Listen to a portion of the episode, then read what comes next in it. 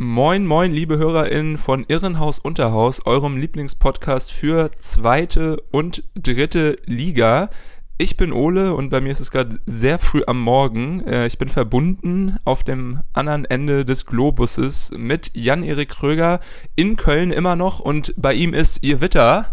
Äh, Gewitter? wo nochmal? In Neuss? Ja, hier ist leider äh, gerade ein Moin. heftiges, ja moin, ein heftiges Gewitter äh, losgebrochen. Ich hoffe, dass die Leitung Das stabil bleibt äh, und dass man, dass der Ton nicht Ja. beeinträchtigt wird hier vom Donnergrollen, aber es wird äh, gerade schon wieder ähm, weggetrieben vom Wind. Also alles Sonst, entspannt. sonst ist die Leitung, sonst ist die Leitung ja immer stabil. Kann man nur hoffen, dass beim Gewitter jetzt nicht schlimm Ja. wird. Ja. ja, stimmt. Ja, liebe HörerInnen, ähm, das Wochenende brachte uns einiges, äh, vor allem den letzten Spieltag in Liga 2 und 3. Es ist durch, wir haben Gewissheit jetzt, Aufsteiger, Absteiger, Relegationsteams. Ähm, es ist einiges passiert und äh, wir haben es verfolgt. Ähm, zweite Liga äh, haben wir zusammen geschaut, beziehungsweise ich habe das Einzelspiel geschaut, du glaube ich anfangs noch äh, die Konferenz. Ja. Äh, ja, wie, wie hast du diesen Spieltag erlebt? Hast du dich schön, äh, hast du dich schick gemacht und vor den Fernseher gehauen oder aus dem Bett auf dem Laptop, so wie ich? Ja, ich habe es natürlich auf dem Laptop geschaut, äh, aufs Sofa hingefläzt, aber ähm, ich habe mich, muss ich sagen, tagelang drauf gefreut schon. Äh, auch so Freitag, Samstag.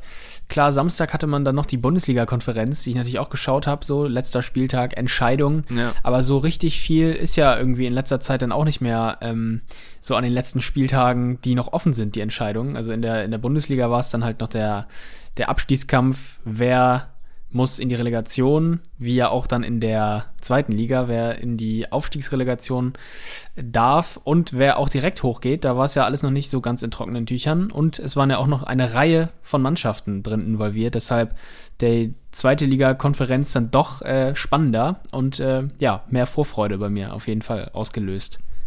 Ja, glaube ich. Es, man kann es, glaube ich, festhalten, es stand und fiel mit dem Spiel Hansa Rostock gegen HSV, weil oben ging es ja noch um einiges und äh, ja, Darmstadt war darauf angewiesen, dass der HSV in Rostock federn lässt. Werder Ja. Bremen hatte es selbst in der Hand, äh, muss man sagen, die standen ja schon auf dem zweiten Platz. Also Werder mit dem Sieg in Regensburg, äh, ja, sozusagen selber alles, äh, zu Hause, gegen Regensburg zu Hause, sorry, Ja. ähm, alles selber klar gemacht, aber genau, die Frage war halt für Darmstadt, wie schlägt sich der HSV?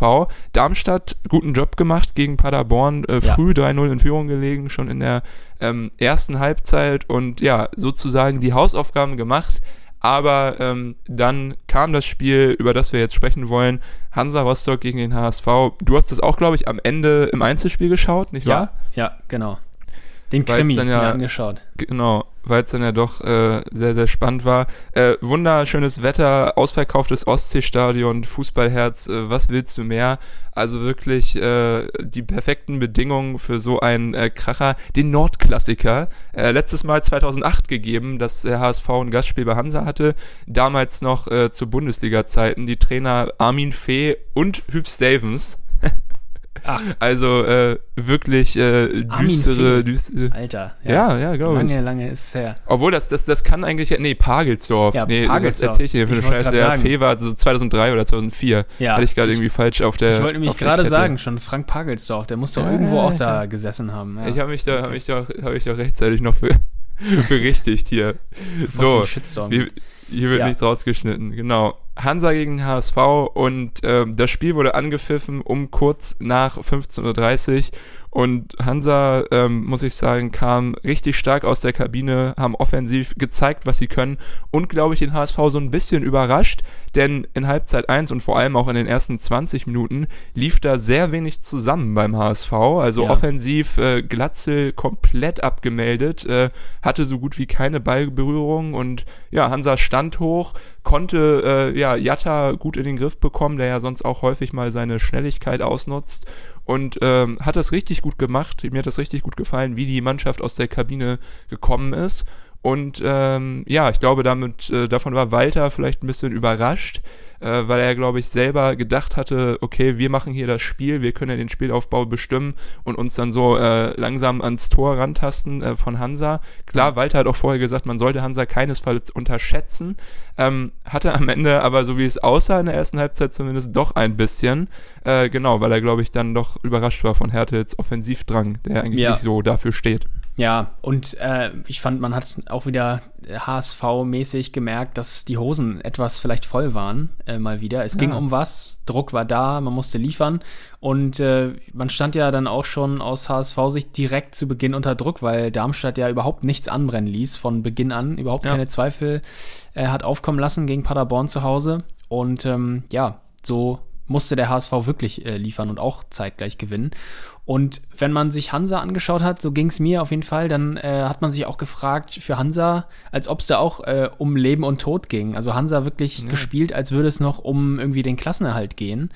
Ähm, Finde ich gut. Immerhin keine, keine Wettbewerbsverzerrung. Ja, absolut. Obwohl, später sah es an ein paar Sachen schon, äh, an ein paar Situationen schon nochmal so aus, aber darüber reden wir später. 13. Minute äh, fiel das 1 zu 0 für Hansa Rostock. Nico Neithardt war es, nachdem Danilo Sikan aus dem Mittelfeld schön in Szene gesetzt worden war und zur Grundlinie lief, ja. äh, legte er den Ball nach hinten und da ja, rutschte Verhook vorbei und hinten stand dann Neithardt. Die Hamburger Verteidigung konnte nichts mehr machen.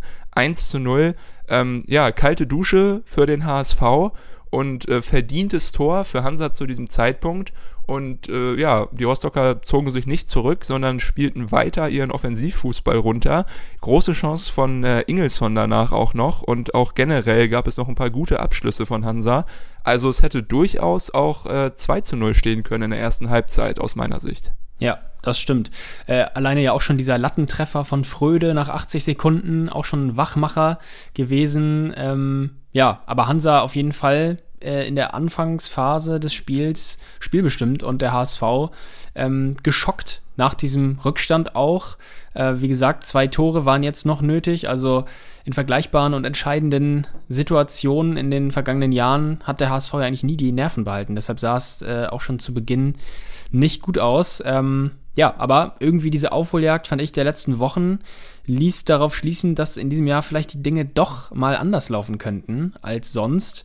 Man muss ja nochmal festhalten, seit der mhm. Niederlage in Kiel am 10. April gab es dann fünf Siege in Folge vor dem Hansa-Spiel. Und ähm, Wahnsinn, ja. ja. alleine dieses Comeback, das haben wir ihnen ja auch schon nicht mehr zugetraut, äh, muss man ja auch mal sagen. Und trotzdem standen sie vor dem 34. Spielpla äh, Spieltag auf Platz 3 das ist schon aller Ehren wert. Und äh, ich glaube, daraus konnten sie dann auch so ein bisschen die Stärke vielleicht ziehen für den weiteren Spielverlauf. Ähm, auch wenn weiter, wie du es auch gerade schon gesagt hast, äh, in der ersten Halbzeit Hansa spielte. Ja, ja, du hast, du schon, wir haben ja auch darüber gesprochen, haben ja auch einen guten Kollegen, dein Mitbewohner, der HSV-Fan ist, der ist auch äh, Berufspessimist mittlerweile ja. nach diesen ganzen Enttäuschungen der letzten Jahre. Und ich glaube, das sind einfach viele HSV-Fans. Und so wird vielleicht auch so ein bisschen der, der, Druck genommen. Ich meine, das hört sich jetzt bescheuert an, weil natürlich ist noch großer Druck halt dort, aber wenn halt diese Erwartungshaltung, wir, wir steigen auf, wir müssen unbedingt wieder hoch, sich so ein bisschen abgemildert hat innerhalb der letzten vier Jahre, ist vielleicht einfach, ähm, ja, ist ein freieres Aufspielen möglich oder vielleicht ja. auch nochmal das Ganze, also es ist möglich, irgendwie den Glauben an sich selbst nochmal wieder zu fassen. Ja, und, aber es, äh, es sah ja lange, muss man ja sagen, auch danach aus, als ob es wieder der vierte Platz wird. Also sie lagen lange ja, hinten, ja, beziehungsweise haben dann irgendwann den Ausgleich gemacht, aber Darmstadt hat ja die ganze Zeit geführt und stimmt, äh, es hat wirklich lange gedauert. Ging so gut los. Ja, ja. und äh, ja, und trotzdem, dieses Jahr wollte man so einen anderen Ansatz verfolgen, irgendwie Erwartungshaltung weniger, dann diese ausgerufene Kontinuität, äh, man möchte jetzt langfristig denken mit Jugend und so, die man dann quasi, ähm, ja, die man da einsetzt und was vorantreiben und trotzdem äh, hätte es um ein Haar wieder zum gleichen Ergebnis wie in den letzten ja. drei Jahren davor gereicht. Also das ist schon paradox. Man muss, man muss aber schon sagen, glaube ich, dass was der HSV dieses äh, Jahr gezeigt hat, auch um den Verein äh, herum mit dem Aufbau, das wirkt alles nachhaltiger als das, was in den Jahren zuvor also passierte. Deswegen hätte ja. ich auch gesagt, würde es der HSV oder wird es der HSV nicht schaffen, haben sie trotzdem eine bessere Basis, also im Kader und auch im Verein, glaube ich, um nächstes Jahr anzugreifen, kommende Saison, äh, als in den äh, Jahren zuvor, wo man eigentlich immer wieder einen kompletten Rebuild machen musste, weil man irgendwie gegambelt hat, dass man in der Saison auf jeden Fall hochgeht und ja. diese Kader auf so eine Saison ausrichtete. Ähm, mhm. Und das ist jetzt, glaube ich, so ein bisschen, also für mich aus meiner Sicht, gerade weil halt viele junge Leute, die ja unbestrittene Qualität haben, äh, dabei sind, äh, ja, so ein bisschen anders gelaufen. Ja. Aber gut, ähm, gehen wir zurück zum Spielverlauf. Äh, Halbzeit, Hansa das bessere Team. Ausschreitung. Die zweite Halbzeit, Halbzeit, beginnt. Ausschreitung in der Halbzeit. Wieso? Wer? Ich glaube, ja, auf der Südtribüne, da ging es ja zwischenzeitlich mal ein bisschen hoch her, das sah man ja auch. Ähm, dann später ja, noch im Spiel.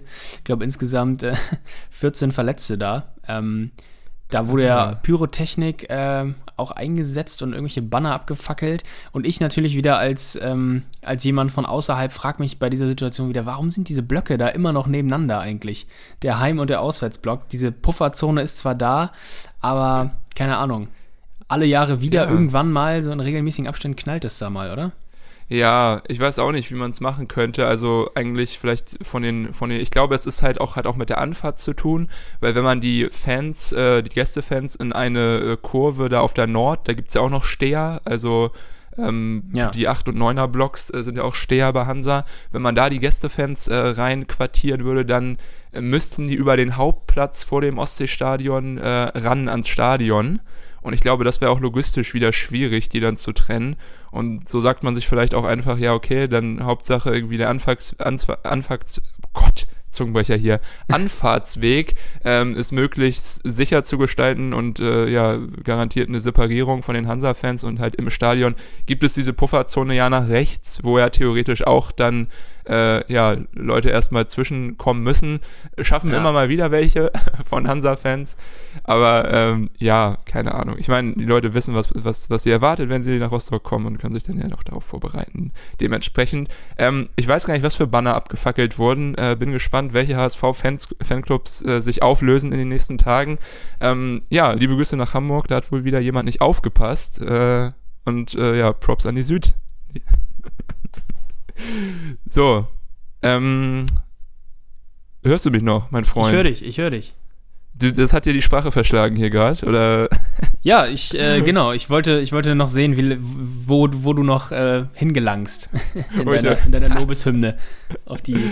Ja, Machen wir mal lieber spielerisch weiter. 50. Minute Robert Glatzell mit einem schönen, ähm, ja, hat seinen Körper reingestellt nach einer Flanke, köpft äh, den Ball an die Latte, der geht ins Tor und es steht 1 zu 1. Der HSV war wieder da. Ähm, ja, kam auch besser aus der Halbzeit als in der zweiten Halbzeit. Äh, auch nicht unbedingt mit super zwingenden Aktionen, aber halt in der 50. Minute, fünf Minuten nach Wiederanpfiff das Tor. Und äh, ja, dann ging es natürlich los. Der HSV hat wieder Mut gefasst und das hat man dann auch auf dem äh, Platz deutlich gesehen. Sie haben mehr vom Spiel gehabt und äh, ja, nun auch begonnen, wirklich ihre Offensivkräfte in Szene zu setzen. Ja, das stimmt. Und ähm, ja, es wurde ein offenes Spiel. Hansa spielte trotzdem weiter nach vorne. Und ähm, ja, zum Beispiel nach einem tiefen Ball Ingelsson äh, auf Heuer Fernandes zumarschiert und gescheitert. Ähm, also auch da wieder Heuer Fernandes, der Fels in der Brandung da ganz hinten. Und ähm, langsam, aber sicher, je weiter das Spiel ähm, ja, Richtung Ende entgegenschritt, desto mehr leise Verzweiflung und banges Hoffen kam dann doch beim HSV auf. Und ähm, ja, in Minute 75 gab es dann tatsächlich die Erlösung durch Sebastian Schonlau ähm, Flanke von Iron rechts. Mike. Genau. Flanke von rechts erneut. Dieses Mal ähm, von Reis die Flanke, Schonlau in der Mitte gut durchgesetzt. Ich glaube, hinter ihm standen noch Glatzel und äh, noch ein anderer HSV-Spieler. Ja, ungefähr also, drei HSVer frei, Rostocker Verteidigung komplett, äh, komplett ja. weg von den Männern. Thema Wettbewerbsverzerrung. Ja, also nicht optimal verteidigt auf jeden Fall, ähm, aber ja, also auch da das Schema erkennbar, Flanke über rechts, äh, da war auf jeden Fall auch ein Schwachpunkt auszumachen, da in der Hansa-Defensive in der zweiten Halbzeit. Und ähm, ja, ähm, Schonlau macht es gut, wie gesagt, allein gelassen und dann äh, Riesenjubel natürlich auf äh, HSV-Seite. Und ähm, unfassbar, dass tatsächlich das äh, für unmöglich gehaltene doch noch möglich gemacht wurde. Ich in der Halbzeit persönlich hätte es auch nicht gedacht, dass der HSV das wirklich noch mhm. drehen kann. Wir haben ja zwischenzeitlich auch natürlich äh, geschrieben ich und uns ausgetauscht, ja, und du hattest schon so ein Gefühl, dass es dieses Mal ähm, ja wirklich anders läuft und dass der, HS, äh, ja, dass der HSV das noch hinbekommt und Hansa das hergibt eventuell. Und ähm, ja, der HSV zog ja dann sogar noch Stärke aus der Führung im Rücken und setzte noch einen drauf. Ja, 85. Minute, Mikkel Kaufmann, äh, Sonntagsschuss, muss man sagen. Man muss, ich, Hansa hat eigentlich äh, gut versucht, dagegen zu halten. Auch noch beim Rückstand haben sie weiter versucht, äh, spielerisch äh, aktiv zu sein, aber natürlich dadurch anfällig gewesen für Kontersituationen. So auch in Minute 85. Mikkel Kaufmann kommt aufs Rostocker Tor zu. Eigentlich rückt die Abwehr gut nach und stellt ihm ähm, ja, die Wege zum Tor zu, aber ja, dann gelingt Kaufmann da von der linken Seite des Strafraums mit seinem rechten Fuß ein Wahnsinnstor ins rechte Dreierangel von Kolkes Tor. Und ja, äh, ja da war dann äh, für mich der Zeitpunkt erreicht, wo ich das TV-Gerät bzw. mein Laptop zugeklappt hat, weil es mir doch die Laune verhagelt hat, da die Hamburger im Ostseestadion so feiern zu sehen. Ähm, du bist aber dran geblieben und äh, hast noch genau. etwas äh, gesehen, den Schlusspunkt. Ja, der Schlusspunkt in der Nachspielzeit nach einer Ecke von Hansa noch der Anschluss von Fröde per Kopf. Also da konnte man dann wirklich aus HSV-Sicht noch sagen, zum Glück hat Kaufmann da noch äh, die Aktion so konsequent zu Ende gespielt. Kaufmann ja für den blassen Sonny Kittel gekommen, von dem war wenig zu sehen im Spiel. Und ähm, ja, dann gab es noch den Anschlusstreffer für Hansa, der dann aber natürlich nichts mehr ändern sollte. Was heißt natürlich, der dann auf jeden Fall nichts mehr, nichts mehr änderte. So natürlich war das gar nicht in so einem Spiel, aber ja, mhm. wie gesagt, am Ende der Unterschied zu den letzten Jahren, am Ende der HSV da gewesen, als es dann auch wirklich zählte und nicht nur. Sechs Siege in ähm, Folge. Genau, sechs Siege am Ende. Äh, reichten dann, um noch in die Relegation einzuziehen. Wie gesagt, unfassbar, dass sie es noch geschafft haben mit diesem Lauf. Und ähm, ja, gerade auch jetzt im letzten Spiel gegen Hansa, das Spiel gedreht zu haben, so zurückzukommen, das ist natürlich psychologisch schon ein kleiner Vorteil eigentlich gegenüber Hertha, oder? Ja. Was meinst du? Ja, auf jeden Fall. Erstmal Glückwunsch natürlich nach, ähm, nach Gelsenkirchen, haben wir schon gesagt, jetzt auch noch Bremen, die es geschafft haben und HSV ja. Dritter. Genau, es wartet Hertha BSC und wenn man sich halt die beiden Mannschaften anschaut und vergleicht, auch was ihren Saisonverlauf äh, angeht, da muss man schon sagen, dass der HSV vielleicht ein paar Vorteile hat äh, psychisch. Das ist nicht immer so. Klar denkt man sich, ja, der, der schlechte Verein aus der Bundesliga ist ja immer ein bisschen benachteiligt dem gegenüber ähm, aus der zweiten Liga, aber manchmal gibt es da ja auch noch echt äh, Stories, ähm, dass da noch ein Team im letzten Spiel auf den Platz äh, sich hochwuchtet und dann auch motiviert ist. Bei Hertha ist, glaube ich, die Motivation ja wirklich äh, sehr schwierig zu finden. Da muss man schon tief graben. Denn ihr wisst es wahrscheinlich, äh, ja, dieser Club ist ziemlich kaputt. Das größte Einzelinvestment ähm, der Bundesliga-Geschichte ähm, sind diese 500, äh, 370 Millionen, glaube ich, äh, die Lars Windhorst, der Investor, dort reingebuttert hat vor ein paar Jahren. Und trotzdem hat Hertha diese Saison nichts auf die, auf die Reihe bekommen. Ähm, super schwaches Offensivspiel. Also das wirklich, da stimmt strukturell was nicht. Das hat auch äh, der Kicker geschrieben. Dazu kommt die, die mangelnde Nervenstärke, denn Hertha hätte durchaus die Chance gehabt, auch ähm, in der Saison ähm, das festzumachen, den Klassenerhalt, hat ja. aber gegen Bielefeld zum Beispiel bei diesem Unentschieden einiges liegen gelassen, gegen stimmt. Stuttgart äh, genauso. Also da ist auch irgendwie sehr viel im Argen. Dann natürlich, äh, ja, gegen Stuttgart haben sie ja sogar gewonnen. Ähm, zwei ja, aber, aber gegen Mainz zum Beispiel haben sie dann ja auch noch Punkte gelassen. Also sie hätten es halt auch schon äh, ja, aber was haben die da trotzdem liegen gelassen? Also Gut. das, das, das, das ja. ist einfach. Also Gut, die, die drei Punkte haben sie trotzdem geholt, ne? Gegen den direkten Konkurrenten. Klar, ähm, ja, äh, nicht alles, äh, äh, nicht alles einge, eingetütet, äh, sondern auch viel liegen gelassen. Aber ja, es ist, ähm, es ist, sind andere Vorzeichen, würde ich auch sagen, irgendwie als in der letzten Saison zum Beispiel kann man ja den Vergleich ziehen. Köln ja. damals äh, von 17 noch auf die 16 gesprungen am letzten Spieltag durch einen ja. Sieg und Werder in die zweite Liga geschickt. Äh, umgekehrt war es damals bei Holstein, die äh, vorzeitig auch an zwei Spieltagen mhm. mit einem Punkt den Direktaufstieg hätten sicher eintüten können und es auch beide Male verkackt haben und dann auch als Zweitligist den bitteren Gang in die Relegation gehen mussten, wo es dann nicht gereicht hat. Und ja. ähm, dann ja sogar das Hinspiel gewonnen, Holstein, aber im Rückspiel ähm, absolut geklatscht worden. Also das waren andere Vorzeichen als in diesem Jahr. Also Hertha, wie gesagt, ja. psycho, psychisch ähm, angeschlagen, auch durch den Verlauf des letzten Spieltags. Kann man ja auch nochmal sagen, dass sie ja natürlich auch ge geführt haben gegen Dortmund. Stuttgart ähm, parallel unentschieden nur, also es sah alles gut aus für die Hertha und dann ähm, fiel noch der Gegentreffer oder zwei Gegentreffer in Dortmund und Stuttgart traf auch noch. Also ja, ist eine schwierige Aufgabe. Und äh, natürlich braucht man nicht drüber reden, dass eigentlich auch, wenn die Qualitätslücke nicht so riesig ist bei beiden Mannschaften, würde ich sagen, aber auf dem Papier individuell härter stärker besetzt ist. Aber das heißt ja nichts, wie du ja auch schon Wirklich? gesagt hast.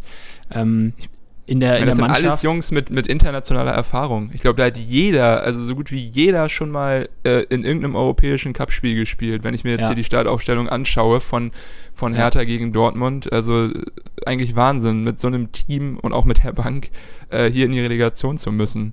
Und, ja, aber äh, auch das, ne, gab es ja irgendwie auch schon häufig. Ich erinnere mich da auch an Wolfsburg 2018, auch gegen Kiel, auch mit ähm, ja, oder auch mit einem internationalen Schalke abgestiegen oder? letztes Jahr. Ja. Also das war ja auch, die hatten ja auch stabile Leute. Aber bei Hertha ist auch wirklich diese ganze, diese ganze Saison, dass man dann Dardai entlässt, wenn man auf Platz äh, 14 ist und dann hat Bobic zu lange an Korkut festgehalten, trotz einer absolut ja fußballverweigernden Haltung der Mannschaft und diese Transfers, äh, Moalida und Kamp, die haben auch alle nicht gefruchtet. Also es ist wirklich, der, der Verein ist richtig rotten, würde ich sagen. Und ich glaube, es würde ihnen gut tun, wenn sie, wenn sie mal, wenn sie mal absteigen. Und ich glaube auch, dass der HSV eine ziemlich gute Chance hat. Ähm, ja, ja, ich glaube sogar, ich würde, also eigentlich für mich ist es, ist es 50-50, aber aufgrund der, der psychologischen Situation vielleicht 60-40 äh, für den HSV. Also das ist, glaube ich, meine, würde ich, würde ich wetten müssen, würde ich sagen, der HSV packt es. Ja, also ähm, ich räume dem HSV, muss ich auch sagen, ganz gute Chancen ein. Ähm, ja, ich würde vielleicht nicht sagen 60-40, aber ja, 49, 51, also knappe Sache.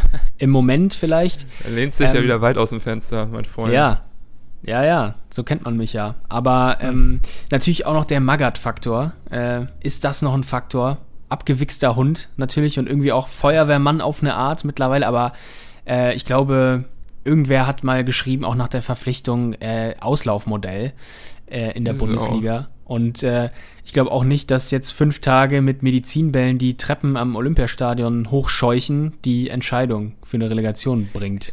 Maya lebt, lebt noch in seiner Zeit da vor 20 Jahren, wo er damit vielleicht Erfolg hatte, aber das ist ja auch einfach nicht mehr so. Und ich glaube halt einfach nur harte Drill-Time bringt nicht wirklich viel, sondern muss halt auch irgendwie psychologisch die Spieler erreichen. Und wenn du halt ähm, als Team, das auf Platz 15 stehst, permanent als Trainer davon sprichst, dass man ja die in die Relegation kommt und das so ja fast herbeiredet, ist es glaube ich auch nicht so ein geiler Effekt auf deine Mannschaft. Mhm. Aber gut, äh, wir werden es sehen. Magath gegen seine alte Liebe HSV. Ja, genau. äh, es das wird spannend. Donnerstag und Montag äh, sind die beiden Spiele.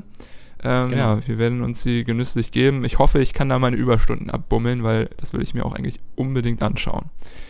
Gut, ähm, gehen wir runter in der zweiten Liga. Die Relegation, äh, zweite Drittliga, stand ja auch schon fest am Spieltag zuvor. Dynamo ja. Dresden wird auf den ersten FC Kaiserslautern treffen. Die Roten Teufel äh, ja, hatten ja ein paar Problemchen in den letzten Wochen, da unnötige Niederlagen dabei gehabt, deswegen nicht mehr geschafft, Braunschweig dort ähm, zu verdrängen.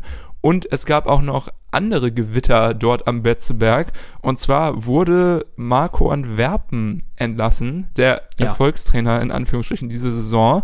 Und äh, viele haben sich gewundert, auch als jemand, der nicht so nah am Verein ist, ich mich auch total. Aber der SWR, äh, vielen Dank an die öffentlich-rechtlichen an dieser Stelle, konnte mich ein bisschen aufklären und hat ähm, erklärt, dass es vielleicht gar nicht mal so überraschend war, Antwerpen zu diesem Zeitpunkt zu entlassen. Und zwar möchte ich gerne zitieren, intern stand beim FCK schon lange fest, dass man den Vertrag auch nicht verlängern wird nach dieser Drittligasaison. Es gab da gar keine ernsthaften Gespräche. Nur im Falle des Aufstieges in die Liga 2 hätte sich Antwerpens Vertrag automatisch verlängert. Vieles deutet aber darauf hin, dass er auch dann nicht mehr Trainer gewesen wäre, sagt ein Experte, der nahe dem Verein steht. Also mhm. ähm, ja, muss man ja da schon sagen, dass wohl auch hinter den Kulissen schon vieles im Argen lag, was halt anscheinend dann nur durch den sportlichen Erfolg der vergangenen drei Monate so ein bisschen äh, zurückgehalten werden konnte. Aber Antwerpen ja wirklich auch als Hitz- und Knallkopf bekannt und Wahnsinn, dass er sich seine guten sportlichen Erfolge immer durch äh, persönliche Defizite anscheinend kaputt macht. Also so war es ja. in Würzburg, so war es in Braunschweig, ne? Ja, genau, das, das stimmt. So war es ja in Braunschweig da sogar aufgestiegen und dann auch völlig überraschend die Trennung nach dem geschafften mhm. Aufstieg. Also das stimmt. Ähm, für die äußeren Beobachter, wie wir es sind, natürlich ähm, sportlich, wenn man es aufs Sportliche nochmal runterbrechen möchte. Wie gesagt, äh, etwas überraschend. Drei Niederlagen aber am Ende. Ähm, angefangen beim 1 zu 2 in Wiesbaden, dann 1 zu 3 gegen Dortmund zu Hause und am ja. Ende nochmal 0 zu 2 bei Viktoria Köln. Und ähm, das auch noch ähm, unter dem Gesichtspunkt, dass ja auch Braunschweig gegen Meppen am Ende sogar nochmal gepatzt hat. Also es war die Chance da gegen ja, ein äh, Sieg. Viktoria ja. Köln, genau, zumindest ähm, genau da zu gewinnen und äh, eben das auszunutzen. Aber ja, Lautern ging am Ende die Puste aus und ja, Relegation war zu diesem Zeitpunkt aber trotzdem eigentlich das Worst-Case-Szenario ja schon. Also, klar, dass sie mindestens die Relegation erreichen, war ja schon die ganze Zeit über so gut wie klar. Und mhm. ähm, ja, dass die Verantwortlichen dann um Sportgeschäftsführer Thomas Hengen trotzdem so gehandelt haben. Gut, ich meine, wenn sie sich sowieso damit ähm, befasst haben, nicht weiter mit ihm zusammenzuarbeiten, ja, dann das, ist es so. Ja, aber so sagt es der Journalist, ja. Ja, aber er hat auch das sportlich nochmal versucht zu rechtfertigen, hat gesagt, besorgniserregender Trend war nach dem letzten Sieg, das war gegen Saarbrücken im Südwestderby, ähm, zu beobachten. Also es gab einen Abfall mhm. bei der Laufintensität und auch bei den Zweikampfwerten. Und äh, er hat auch selber sogar gesagt, dass es eine, vielleicht eine unpopuläre Entscheidung ist, aber Basics einfach gefehlt hätten und dieser Leistungsabfall unerklärlich. Und das zehn Tage vor so einer Relegation ist schon richtig riskant auf jeden Fall. Ja, Andererseits äh, gab es wohl auch aus der Mannschaft Stimmen, die da irgendwie äh, beschwerlich gegenüber Antwerpen waren. Ähm, auch vielleicht nochmal kurz ein Zitat. Immer wieder gab es Klagen über seine Umgangsform innerhalb der Mannschaft, über sein Auftreten nach außen, seine ständigen Provokationen von der Trainerbank aus, seine verweigerten Handschläge gegnerischer Trainer und Arroganzanfälle, die dem Image des ersten FC Kaiserslautern schlichtweg schadeten. Also, das hört sich alles ganz schön äh, nach, nach äh, ja, Spilled Tea an, ähm, der ja. da in Kaiserslautern äh, verschüttet wurde. Wenn ich das, wenn ich das höre und wenn ich dann mich in die Verantwortlichen bei Kaiserslautern und in diesen Verein reinversetze, dann will ich mir doch jetzt wenigstens vor der Relegation nicht noch dieses Fass aufmachen. Also ist ja okay, ich wenn man, wenn man menschlich mit ihm nicht, ähm, nicht ja, also wenn man da Differenzen hat, aber ich würde vielleicht diese zwei Spiele abwarten. Ich meine, die Kontinuität ja. in dieser Saison, die haben wir ja oft genug lobend hervorgehoben, die war halt da und sportlich sah es lange, lange sehr gut aus. Auch am Ende ja eigentlich noch. Also ein dritter Platz ist ja schon mal viel besser als die letzten Jahre. Ähm, und das, was. Aber wenn er das, wenn das Team verloren hat, also dann ist es doch, also wenn das Team keinen Bock mehr hat, sich für diesen Trainer den Arsch aufzureißen, ist es vielleicht die bessere Entscheidung, dass dann da so ein, so ein Everybody's Darling wie Dirk Schuster daherkommt, der vielleicht nochmal irgendwie frischen Wind reinbringt. Also ich weiß, ich bin, ich weiß nicht, ob wir da, ob ich da mitgehe. Ja, ist halt die Frage, ob Dirk Schuster jetzt, der neu reinkommt, zehn Tage vor einer Relegation ist er vorgestellt worden, ähm, kommt neu rein, ist ex-Darmstadt, ex-Aue, also immerhin relegationserprobt, aber kommt völlig von außen neu rein und soll da jetzt ähm, Ergebnisse bringen in zwei Spielen. Hatte nicht mal eine Generalprobe, so wie Dresden am letzten Spieltag, dadurch, dass Kaiserslautern eben spielfrei war. Und ja. äh, natürlich auch für ihn keine leichte Aufgabe und keine tolle Situation. Und ähm, ja, auch Schuster hat gesagt, er will nicht alles auf links drehen. Das sind auch so die, die Standardansagen, wenn man dann als Feuerwehrmann kommt. Und ja. ähm, er möchte mit einer stabilen Defensivarbeit trotzdem Fußball spielen. Also im Grunde genommen eine ähnliche, nach einer ähnlichen Spielweise wie unter Antwerpen hört sich das für mich an. Ähm, ja. ja, und wie gesagt, Kontinuität ähm, war da. Also es ist riskant, auf jeden Fall. Ja, es ist auf jeden Fall eine wilde, ein wilder Saisonabschluss äh, auf dem Betzenberg. bringt wieder Unruhe aber, rein. Ja. Bringt Unruhe rein, aber wer kommt? Es kommt Dynamo Dresden. Äh, Quizfrage: Wann hatte Dynamo das letzte Mal ein Drei-Punkte-Spiel zu verbuchen? Rate mal in der regulären Saison. oh Mann, äh, äh, März oder so? nee, im Dezember. 2021. Ach. Am 12.12. Okay. hat Dynamo Dresden das letzte Mal gewonnen. Das war das letzte Spiel der Hinrunde gegen Erzgebirge Aue. Ähm, dieses Spiel fand auch am Wochenende wieder statt. Dieses Mal war das Ergebnis umgekehrt. 0 zu 1 gewann Aue in Dresden. Und mhm. äh, ja, seitdem Dresden keinen einzigen Dreier, also in der Rückrunde Boah, ohne ist, äh, einen Sieg. Ähm, trotz Trainerwechsel, Rino Capretti hat, hat alles versucht, äh, aber auch nicht wirklich viel äh, zustande bekommen. Aber ja, auch das ist wirklich absolut äh, erbärmlich. Äh, und deswegen, ja, um nochmal wieder auch darauf zu kommen, auf unsere Tipps, äh, würde ich sagen, trotzdem Vorteil immer noch bei Kaiserslautern, weil die Jungs haben eine gute Saison gespielt, haben gezeigt, dass sie richtig, richtig stark sind. Und äh, deswegen glaube ich auch mit den Fans im Rücken, okay, klar, die hat Dresden auch, aber auch äh, ja die Lauterer waren, also haben ja echt äh, Wahnsinnsstimmung gemacht diese Saison. Gibt es eine gute Möglichkeit für Kaiserslautern trotzdem aufzusteigen? Ja, sehe ich auch so. Ich glaube auch Kaiserslautern der Favorit. Ähm, diesmal, ja, gehe ich auch mehr über die 51 Prozent zu 49 hinaus.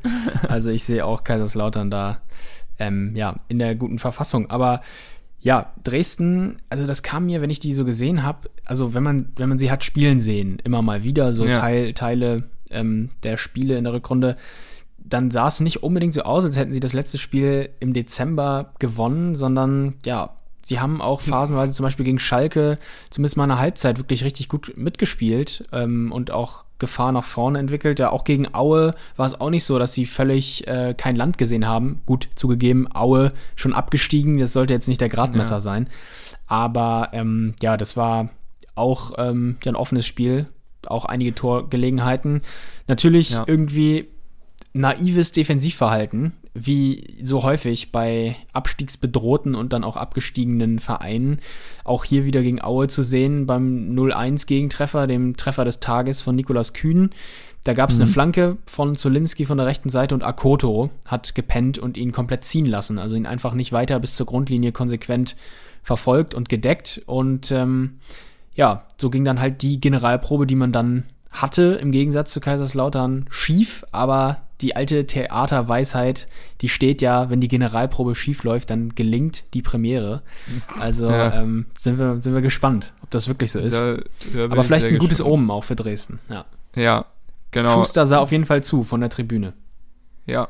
Das wird aber auf jeden Fall auch spannend, diese Spiele, äh, um hier nochmal Service-Tweet zu machen, am Freitag und Dienstag. Also, ihr habt alle was vor an diesen 20 Abenden. 20.30 Uhr jeweils. Genau, perfekte und Zeit. Übrigens, äh, ja. Das muss man auch nochmal sagen. Äh, Habe ich mich nochmal schlau gemacht, weil ich neugierig war. Auch in der Relegation gibt es keine Auswärtstorregel mehr, wie im Europapokal. Ah. Also bei insgesamt ähm, Unentschieden geht's in die Verlängerung. Das macht es vielleicht in diesem Jahr noch ein bisschen knackiger und spannender. Ja, das finde find ich geil. Diese Regel, also das ist eine der, der wenigen guten Regeländerungen, die es jetzt mal gab innerhalb der letzten paar Jahre.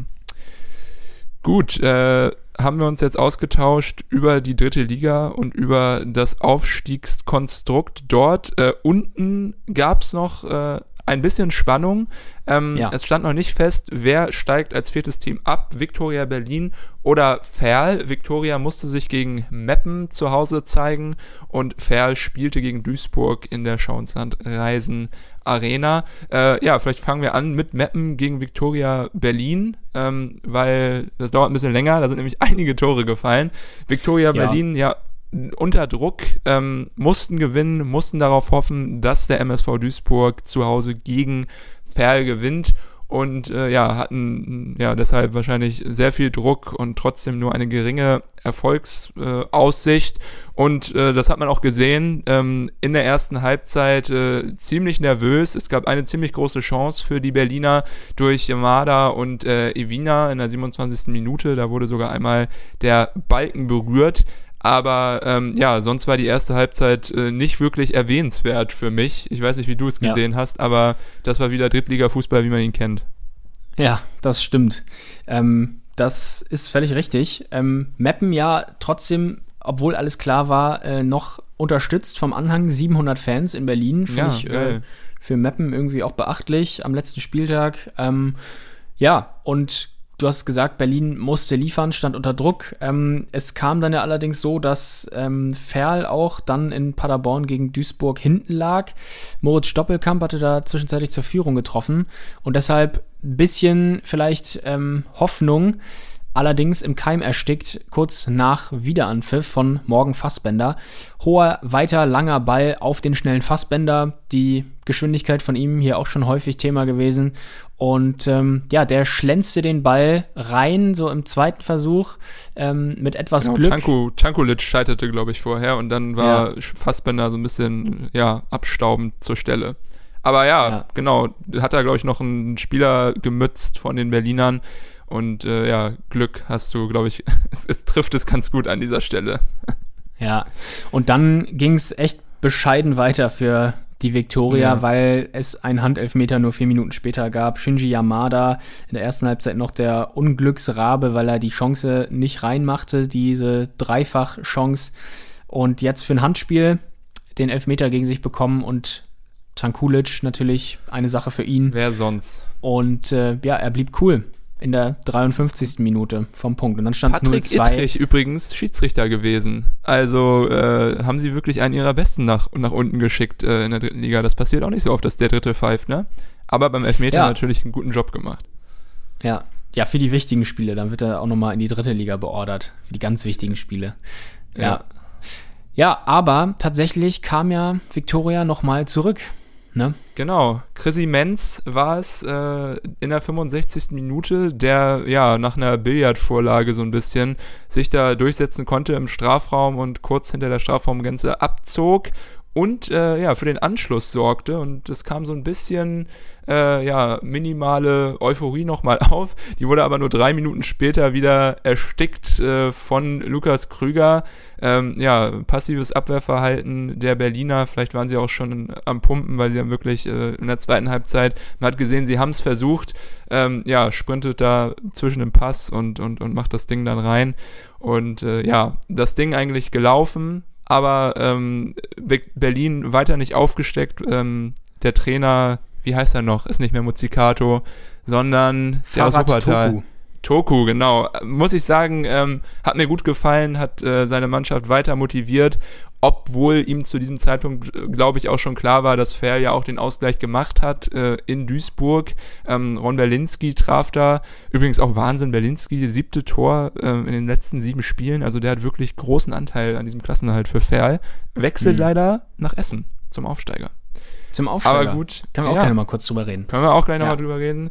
Lukas Krüger auf jeden Fall mit dem Schlusspunkt fast. Nein, Tobias Gunte traf nochmal doppelt für Viktoria Berlin. Einmal in der 85. Minute per Kopf nach einer Ecke und dann noch einmal in der 90. auch per Kopf nach einer schönen Halbfeldflanke. Und es stand plötzlich 3 zu 3. Ähm, aber ja, äh, ja Richie Sukuta Paso nur eine Minute später mit dem 4 zu 3 und somit dem, dem ja, Schlusspunkt einer ja doch äh, zu Anfang zumindest imponierenden Saison von Victoria Berlin, am ja, Ende total. aber jedoch äh, sehr ärgerlich. Ähm, nie zuvor ist ein Team abgestiegen, was so lange in den Top 3 stand. Man muss mal daran äh, denken, äh, nach elf ja. Spieltagen, wir haben darüber geredet, äh, Victoria Berlin noch äh, ganz oben. Und deswegen ja. äh, schon schade, wenn man sich den Saisonverlauf so anschaut. Ja, das stimmt. Ähm, am Ende und besonders in der Rückrunde ja auch nicht mehr überraschend. Das waren dann auch die O-Töne eigentlich nach dem Spiel. Vielen ähm, Berlinern war es eigentlich schon klar. Die Vorzeichen waren ja sehr ungünstig. Man musste quasi darauf hoffen, dass Ferl verliert und gleichzeitig gewinnen. Ähm, ja, und klar, Enttäuschung da, aber kein Weltuntergang. Trotzdem bitter nach dieser historischen Anfangsphase der Saison. Das ist echt krass, nach dem elften Spieltag so, ähm, ja, so dominant ja irgendwie auch gewesen ja. gegen, gegen große Vereine. Ich erinnere mich da noch an diesen Kantersieg gegen Braunschweig, die jetzt aufgestiegen sind. Ja, da ging es ja für, für Braunschweig komplett äh, anders los in der Saison. Und ja. Man muss wirklich sagen, dass dieser Weggang von äh, Tolcay Shigerchi im Winter wirklich ja. sehr viel ähm, kaputt gemacht hat dort in Berlin. Also er war wirklich der Dreh- und Angelpunkt des Spiels, der Regisseur. Ich glaube, hatte auch in der Hinrunde sechs Tore, sechs Vorlagen, irgendwie sowas in dem Dreh. Also wirklich äh, sehr stark und das konnten sie einfach nicht kompensieren. Und von daher dieser Abstieg auch jetzt äh, gerechtfertigt. Aber trotzdem, ja, äh, ja war das äh, ein ganz nettes Gastspiel. Also Victoria Berlin kommt gerne zurück, irgendwann mal wieder in Liga 3. Aber ja, dieses Jahr hat es leider nicht gereicht. Somit die Absteiger, um es hier nochmal zu erwähnen. Natürlich Türkgücü München mit 0 Punkten, Havelse 23 Punkte, die Würzburger Kickers mit 30 und Viktoria Berlin mit 37 äh, Punkten. Ähm, ja, kann man mit leben. Ähm, Würzburg ja. natürlich äh, eine, wirklich eine tragische Geschichte. Aber es kommen ja auch wieder neue und äh, du weißt da, glaube ich, besser genau. Bescheid als ich. Ähm, ich weiß nur, dass äh, Essen es gepackt hat. Auch in einem Herzschlagfinale haben da auch parallel äh, auf Preußen Münster schauen müssen, hatten zwar die bessere Ausgangsposition, aber die Preußen hätten es durchaus auch schaffen können, hätte Essen nicht gewonnen. Die haben aber genau. alles klar gemacht gegen LR Aalen da am letzten Spieltag. Und somit, äh, ja, ein Traditionsverein wieder in Liga 3. Du freust dich. Äh, für mich hätte es nicht unbedingt sein müssen, aber äh, ja, warum nicht? Äh, sicherlich eine Bereicherung nächstes Jahr. Ja, nach 13 Jahren Viertklassigkeit, Rot-Weiß Essen endlich in der dritten Liga. Also wow, das hatte ich wow. auch so gar nicht auf dem Schirm, dass sie wirklich schon so lange darum gedümpelt haben. Und deshalb ist es einfach verdient über die letzten Jahre. Im letzten Jahr war es ja, waren sie noch drei Punkte hinter Dortmund 2. Am Ende sind sie Zweiter mhm. geworden. Und deshalb in diesem Jahr hat es gereicht. Ähm, du hast es gesagt, Herzschlagfinale Preußen-Münster. Ähm, die haben auch gewonnen, aber Essen auch. Deshalb war das egal, ähm, was Münster gemacht hat. Und ja, ich muss sagen, auf Essen freue ich mich auf jeden Fall. Ähm, die altehrwürdige Hafenstraße, ähm, das ah. ja, neue Stadion ja jetzt, ähm, ja, freue ich mich auch mal drauf, da in der dritten Liga äh, mir Spiele aus der Entfernung zumindest anzuschauen und ähm, Traditionsduelle ja. auch aus dem Pott, wie gegen Duisburg zum Beispiel. Das ist doch schön. Und äh, ja, es gab noch zwei weitere Aufsteiger, die jetzt feststehen seit dem vergangenen Wochenende. Ja. Und zwar aus der Regionalliga Südwest. Die Spielvereinigung Elversberg kehrt auch zurück ja. nach ein paar Jahren durch ein 2 zu 0 gegen den FC Homburg. Mit Spielern immerhin wie Lukas Schnellbacher oder Carlo Sickinger, die man ja auch auf jeden Fall äh, vor äh, nicht allzu langer Zeit noch in der dritten Liga gesehen hat. Und aus der Regionalliga Bayern ähm, die Spielvereinigung Bayreuth mit Ex-Bundesligaspieler Timo Rost. Als Trainer, hoffe ich. Als Trainer. Cottbus-Legende. Ja, als Trainer. Genau. Ja, ach was, ja, Bayreuth. 2-1 gegen Aschave Bursch haben sie oh, haben es gepackt. Ein Glückwünsche nach, nach ins Süden. Ja, und im Norden ja. äh, spielt Oldenburg gegen BFC Dynamo, glaube ich. Und äh, ja. ja, da bin ich Oldenburg sehr, hat noch einen hat noch einen Spieltag, glaube ich. Äh, können Sie es noch, können noch äh, verhauen?